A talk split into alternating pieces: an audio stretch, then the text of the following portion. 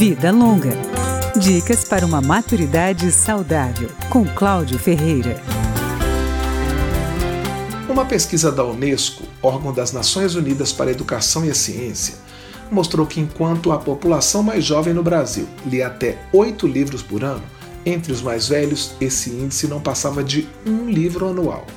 Galeno Amorim, presidente da Fundação Observatório do Livro e da Leitura, aponta algumas causas dessa diferença. O analfabetismo funcional, até o analfabetismo que atinge as pessoas mais velhas muito mais do que as mais novas, problema da vista cansada, mas também é muito problema das dificuldades de acesso seja ele representado pelo preço do livro, seja ele representado pela falta de bibliotecas que sejam potentes, que tenham bons acervos, que tenham boas ações culturais para aproximar pessoas dos livros. Ele acrescenta que faltam políticas públicas para o consumo de bens e serviços culturais nas faixas etárias mais altas.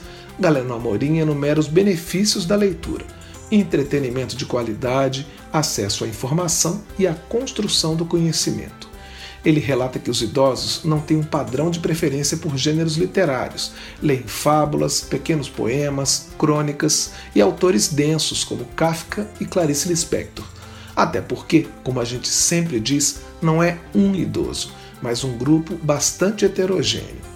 O especialista em livros e leitura também fala em biblioterapia, ou seja, uma terapia a partir dos livros. Quando a gente lê um livro e se conecta com a trama, com personagens, com cenários, com a situação vivenciada naquela obra, pelas colocações do autor, a gente se conecta com nossos próprios problemas, nossas próprias situações. Para Galeno Amorim, a leitura pode ajudar as pessoas a lidarem com temas espinhosos da vida, como bullying e racismo, que muitas vezes estão presentes mesmo em idades mais avançadas.